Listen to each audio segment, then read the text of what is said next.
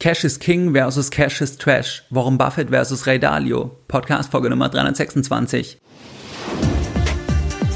Herzlich willkommen bei Geldbildung, der wöchentliche Finanzpodcast zu Themen rund um Börse und Kapitalmarkt. Erst die Bildung über Geld ermöglicht die Bildung von Geld.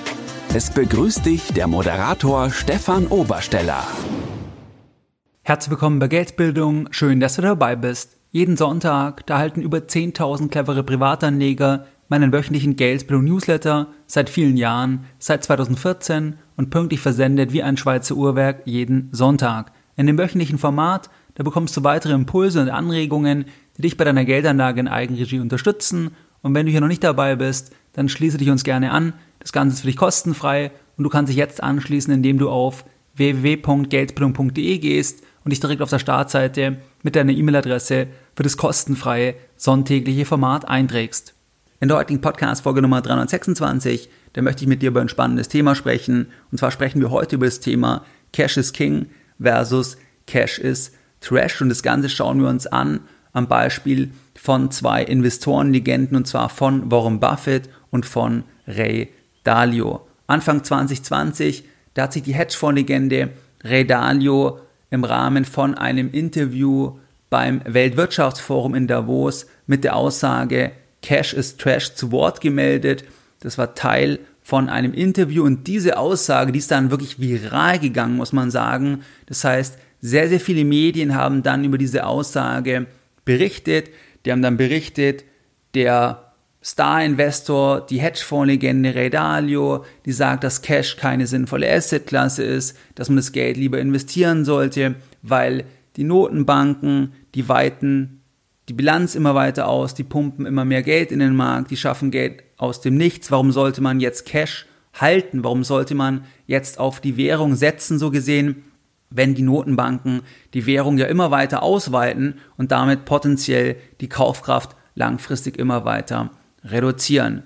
Wenn wir jetzt zurückschauen, ich nehme die Folge jetzt für dich auf, mit dem Mai 2020, dann war es so, dass dann wenige Wochen nach dem Weltwirtschaftsforum, das war dann der Start von dem sogenannten Corona-Crash und zwar am 19.02.2020, das können wir als Startpunkt sehen an der Börse, da ging es dann in wenigen Wochen um über 30 Prozent nach unten. Jetzt ist die Frage, würde Ray Dalio diese Investorenlegende, diese Hedgefondslegende, würde der jetzt im April 2020 immer noch sagen, dass Cash als Assetklasse nicht sinnvoll ist, wenn man doch im April, wenn man Anfang April oder Ende März, wenn man da letztlich für das gleiche Geld, also für die gleiche Liquidität, mehr Assets einsammeln kann. Dalio hat im April nochmal nachgelegt bei einer Fragerunde in Social Media und da hat er gesagt, dass man in Erinnerung behalten soll, dass zwar der Wert von Cash, dass der nicht so schwankt wie jetzt der Wert von anderen Assets, aber dass es dort auch einen Preis gibt, wenn man Cash hält.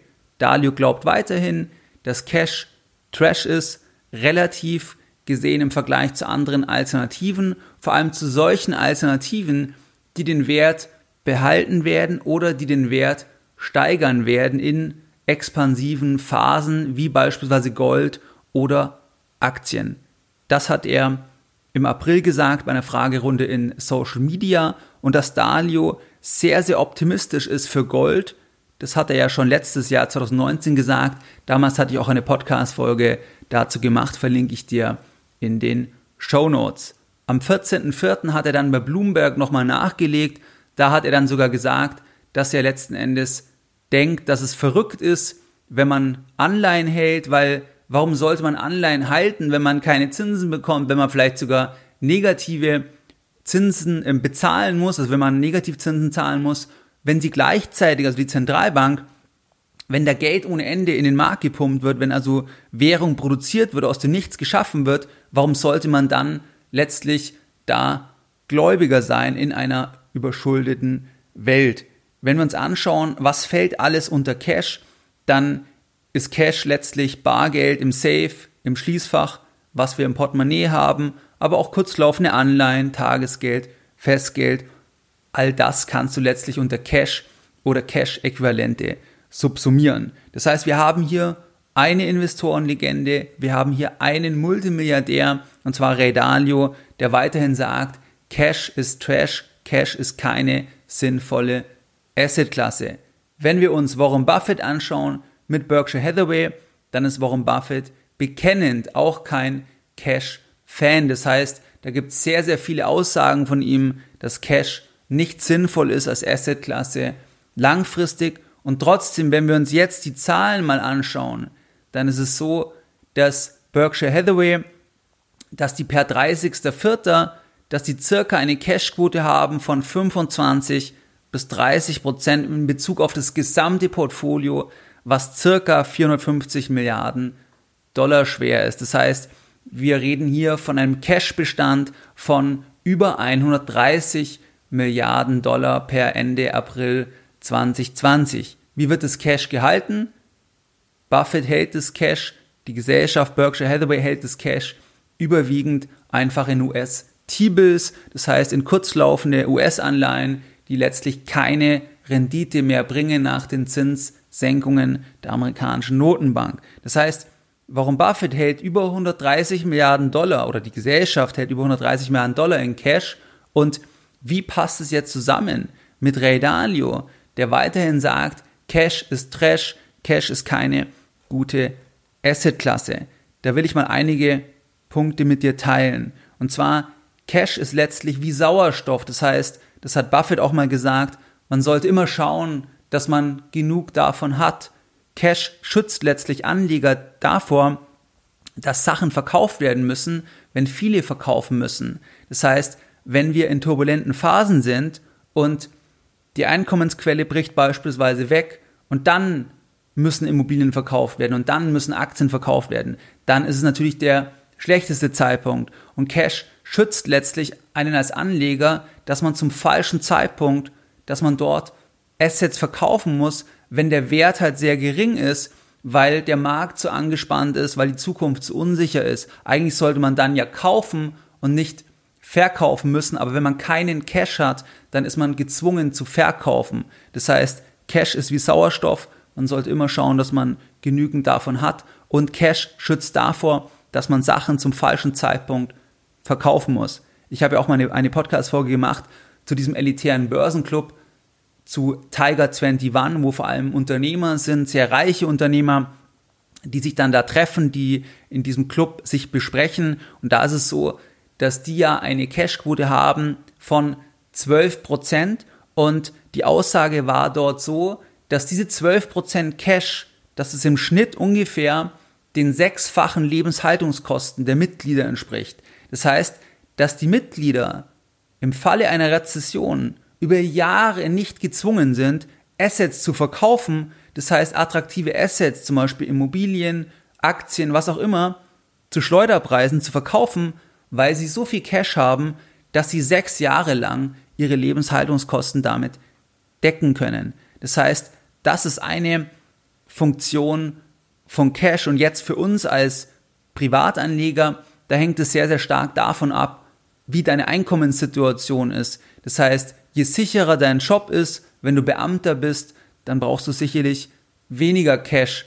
Aus meiner Sicht macht es als Angestellter mal für eine Größenordnung Sinn, dass du zum Beispiel mal mindestens für sechs Monate das Geld auf der Seite hast, vor allem jetzt in diesen sehr, sehr turbulenten Zeiten, wo wir nicht wissen, wo wir am Ende rauskommen bei dieser Rezession, wo wir ganz am Anfang sind. Wenn du selbstständiger bist, dann sogar noch mehr.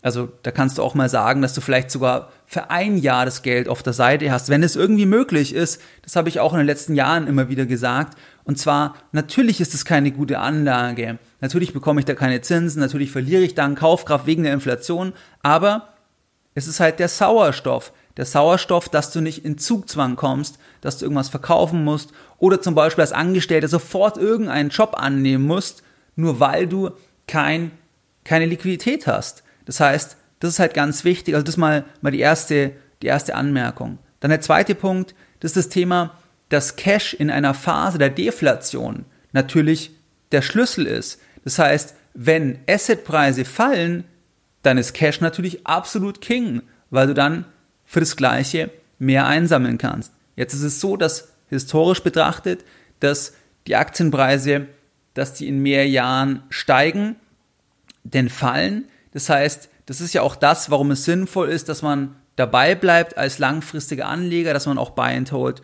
praktiziert. Aber trotzdem, wenn wir uns jetzt die wirtschaftliche Situation anschauen, dann kann es halt auch sein, dass wir nochmal einen neuen Crash sehen. Niemand weiß, was morgen die Börse macht. Es kann sein, dass der Markt dieses Mal sehr, sehr lange braucht, bis wir wieder die Höchststände erreichen. Das wissen wir nicht. Das heißt, wir können es nicht ausschließen. Wir können es nicht ausschließen, wir wissen das nicht. Das heißt, das ist ein Stück weit die Einschätzung von dir als Anleger. Das heißt, neben diesem ersten Punkt, dass man immer Cash braucht, weil es der Sauerstoff ist, ist der zweite Punkt, wenn man als Anleger halt sagt, dass jetzt der Zeitpunkt gekommen ist, zum Beispiel, dass man eher vorsichtig sein sollte wieder, weil jetzt zum Beispiel der Rebound so stark war. Da gibt es ja viele US-Anleger, die da ähm, sich kritisch geäußert haben, sehr, sehr bekannte Anleger, die sagen, der Rebound war viel zu stark. Oder auch wenn du anschaust, was Warren Buffett hier macht, dann siehst du auch, dass der bisher halt nichts gefunden hat, was er für attraktiv hält, hat er ja auch gesagt bei der Hauptversammlung. Sonst hätten sie das Geld ja lieben gern schon investiert. Also sie würden ja das Geld investieren,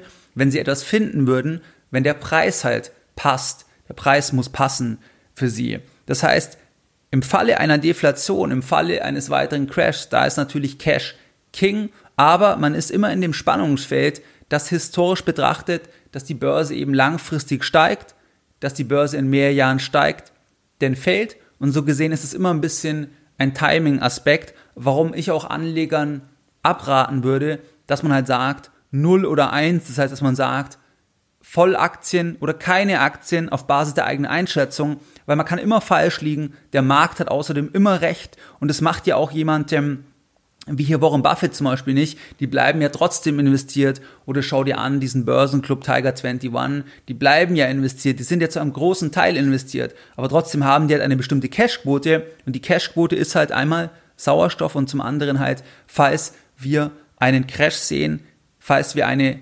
Deflation haben, dass dann für das gleiche Geld mehr Assets eingesammelt werden können. Ein weiterer Punkt ist das Thema, dass Cash langfristig selbstverständlich eine miserable Assetklasse ist und dass diese Assetklasse langfristig jetzt von 2020 weggedacht, dass die noch miserabler sein wird wie in der Vergangenheit. Gemäß dem Credit Suisse Global Investment Returns Yearbook 2020, da war es so, dass globale Aktien in den letzten 120 Jahren eine annualisierte, reale, sprich inflationsbereinigte Rendite von 5,2 Prozent erzielt haben und das im Vergleich zu 2 Prozent für Anleihen und 0,8 Prozent für Schatzwechsel. Schatzwechsel kannst du letztlich als Cash-Äquivalente ansehen. Das heißt, dass in diesem Zeitfenster, dass der Cash sogar eine positive reale Rendite erzielt hat von 0,8 Prozent im Durchschnitt aber wenn wir heute drauf schauen, dann wird es nicht mehr gelingen. Also in Deutschland, im Euro-Bereich, da haben wir seit über zehn Jahren negative Realzinsen. Das heißt, dass wir da einfach deutlich unter Null sind, je nachdem, was auch die Inflationsrate ist. Letzten Endes weiß niemand die Inflationsrate. Ich meine, wir haben eine offizielle Inflationsrate, aber das ist halt einfach ein Warenkorb, ähm, dass man das irgendwo greifbar macht, dass man das quantifizierbar macht. Aber letztlich kann gar niemand oder ist es sehr schwierig, die Inflation in einer Zahl auszudrücken, weil jeder eine individuelle Inflationsrate hat. Das heißt, in der Vergangenheit war Cash immer schon eine schlechte Assetklasse und von jetzt an weggedacht, von 2020 an weggedacht, da wird es noch schwieriger, weil wir negative Realzinsen haben und es wird sich sicherlich auch so schnell nicht ändern weil es wirtschaftlich keinen Raum gibt für Zinsanhebungen. Das heißt, es ist eher ein Zustand, der uns noch länger begleiten wird. Dann haben wir noch einen weiteren Faktor, und zwar, dass wir jetzt wirklich im Zeitalter sind der Monetarisierung der Staats- und Unternehmensschulden und dass es jetzt halt noch umso miserabler erscheint, wenn wir halt Cash wirklich langfristig halten, weil wir wissen eines sicher, dass jede Währung, die wird langfristig weniger wert sein das wissen wir sicher.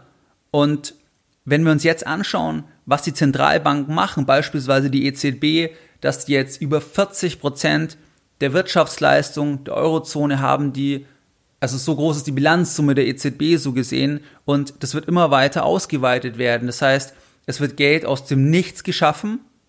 Mit diesem Geld werden dann Anleihen gekauft, Staatsanleihen, Unternehmensanleihen, vielleicht werden irgendwann Aktien gekauft. Und das ist dann genau der Punkt von Ray Dalio. Wir sind in diesem Zeitalter von MMT, also von dieser in Anführungszeichen modernen im Geldtheorie, dass letzten Endes die Zentralbank den Staat finanziert. Aktuell in der Eurozone noch indirekt.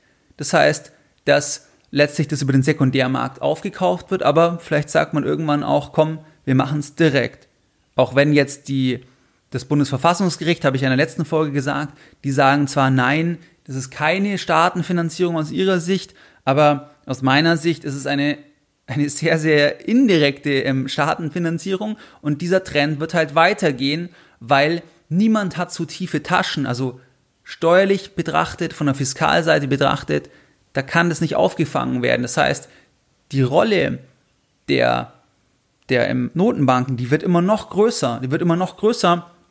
Und das ist natürlich die Gefahr dann für die Stabilität vom Geld langfristig und auch für die Frage, was wird dann Cash an Kaufkraft noch haben? Und das ist genau ja der Punkt von Ray Dalio. Das ist genau der Punkt von Ray Dalio, dass er dieses Zeitalter sieht und deswegen auch ja irgendwann glaubt, da habe ich ja auch schon mal eine Folge dazu gemacht, ich glaube, das war bei der Folge, wo Dalio auch diesen Gold Call gesagt hat, dass man eben Gold kaufen sollte, dass er sehr, sehr bullisch ist für Gold.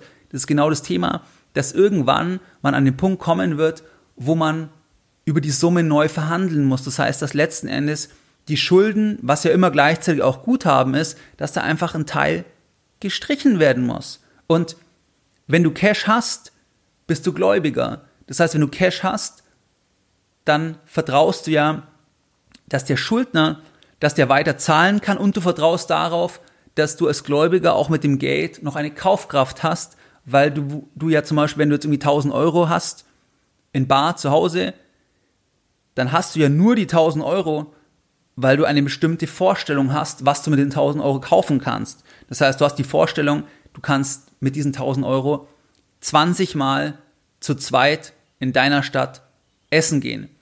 Wenn es aber irgendwann so ist, dass du mit den 1000 Euro nur noch zweimal zu zweit essen gehen kannst in einem ganz normalen Restaurant oder nur noch einmal, weil die Kaufkraft so stark abnimmt, dann wird deine Bereitschaft sehr, sehr stark sinken, dass du das Geld überhaupt haben willst. Das siehst du ja auch in Ländern, wo die Währung instabil ist, dass die Leute sofort raus wollen aus der Währung. Das heißt, lieber tausche ich das dann in Zigaretten, in Alkohol oder in andere Sachen, wo dann die Kaufkraft gehalten werden kann, besser gehalten werden kann, weil andere weiter einen Wert in der Sache sehen, weil andere das weiter haben wollen. Das heißt, das gesamte Geld basiert ja nur darauf, dass wir an die Werthaltigkeit glauben und davon ausgehen oder eine gewisse, eine gewisse Vorstellung haben, was wir mit dem Geld kaufen können. Und hier ist halt das Thema der Notenbanken. Das heißt, wir leben im Zeitalter der Monetarisierung der Staats- und Unternehmensschulden und ähm, da erscheint es langfristig halt miserabel. Wobei aus meiner Sicht kann man es auch sehr schwer timen. Das heißt, das ist jetzt nicht unbedingt ein Thema, wo man genau sagen kann, wann kippt das Ganze. Aber langfristig sehe ich das genauso, dass ich glaube, dass Cash da heute eine noch unattraktivere Assetklasse ist, weil wir eben in diesem Zeitalter leben, dass die Zentralbanken, dass die halt immer mehr in ihre eigenen Bücher reinnehmen müssen und die die Währung, die Bilanz immer weiter ausweiten. Was ist jetzt das Fazit? Das Fazit, wir haben hier zwei Anleger. Bei Redalio ist das Ganze ein bisschen intransparenter. Da weiß man jetzt nicht genau, wie viel Cash hält der jetzt insgesamt in Bezug auf die gesamte Unternehmensgruppe oder wie viel Cash hält der privat bei seinen Anlagen. Bei Warum Buffett ist es sehr transparent, weil er sagt ja, dass er 99% seines Geldes hat in Berkshire Hathaway. Hat er zuletzt jetzt bei der Hauptversammlung in diesem Jahr auch wieder gesagt. Und da können wir ganz konkret schauen, dass die halt über 130 Milliarden Dollar Cash haben per Ende April. Das heißt, die sind sehr stark in Cash. Die gehen nicht davon aus, dass die USA kurzfristig pleite gehen wird. Die gehen nicht davon aus, dass kurzfristig es eine Hyperinflation in den USA geben wird. Sonst würden die ja nicht so viel Cash letzten Endes halten. Aber warum Buffett ist auch kein Cash-Fan? Das heißt, wenn attraktive Sachen kommen, würde er liebend gerne das Geld ja tauschen.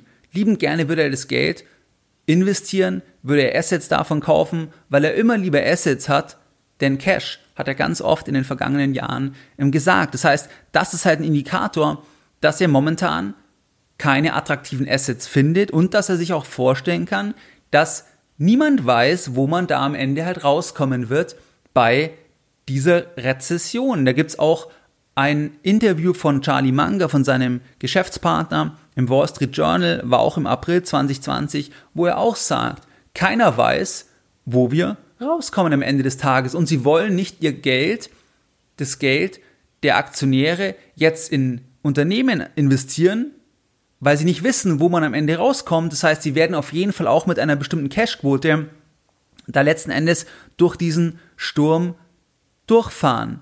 Obwohl Cash, wie gesagt, langfristig keine gute Assetklasse ist. Aber das ist halt eigentlich dann eigentlich die, der Indikator, dass die sich halt gut vorstellen können, dass es auch nochmal richtig ungemütlich werden könnte.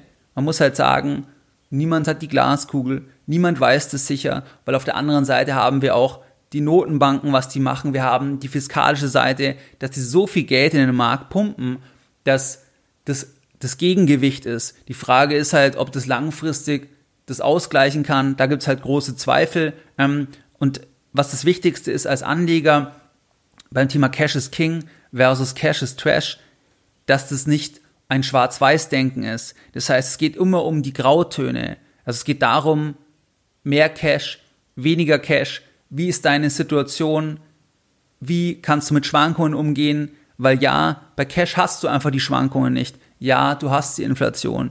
Ja, du hast das Thema, dass langfristig die Kaufkraft in Gefahr ist, auch durch die Politik der Notenbanken, aber es schwankt halt nicht zu stark. Und wenn du jetzt zum Beispiel feststellst als Anleger, dass du mit den Schwankungen nicht umgehen kannst, oder wenn zum Beispiel deine Eltern, Großeltern Geld auf der Seite haben, dann ist es ja fatal, wenn man jetzt sagt, Cash ist Trash, ihr müsst das Geld, ihr sollt das Geld jetzt irgendwo investieren, weil du erkaufst dir das ja immer mit einer höheren Volatilität. Und das ist halt die Frage, ob ich diese Volatilität tragen kann. Und da muss man halt genau reinschauen. Das heißt also, das geht nicht um 0 und 1, es geht nicht um kein Cash oder nur Cash, sondern man ist immer irgendwo dazwischen. Also das ist ein bisschen das, wo man für sich mitnehmen kann. Und was waren jetzt die Lessons learned in der heutigen Podcast-Folge Nummer 326? Deine Lessons learned in der heutigen Podcast-Folge. In der heutigen Podcast-Folge, da haben wir über das Thema Cash is King versus Cash is Trash gesprochen. Wir haben uns zwei große Anleger angeschaut, und zwar Warren Buffett und Ray Dalio. Ray Dalio hat sich verstärkt Anfang des Jahres und auch im April nochmal sehr negativ in Bezug auf Cash als Assetklasse geäußert, weil er halt sagt, warum sollte man Cash halten? Das ist doch verrückt, Anleihen zu halten, wenn die Notenbank Anleihen, also wenn die Notenbank Geld ohne Ende produziert, Geld schafft, warum soll ich dann als Gläubiger sein in dieser überschuldeten ähm, Welt? Warum Buffett hat sehr, sehr viel Cash. Die Gesellschaft hat zwischen 25 und 30 Prozent Cash in Bezug auf das gesamte Portfolio per Ende April 2020. Das deutet also an, dass sie letztlich bisher keine attraktiven Assets gefunden haben, aber sie sind ja weiterhin trotzdem auch stark in Aktien mit dem restlichen Geld investiert. Cash ist wie Sauerstoff, das heißt, man sollte immer schauen, dass man genügend davon hat. Cash ist in der Deflation King. Historisch war es aber so, dass die Börse in mehr Jahren steigt, denn fällt. Dritter Punkt, langfristiges Cash immer eine miserable Assetklasse gewesen, auch in der Vergangenheit.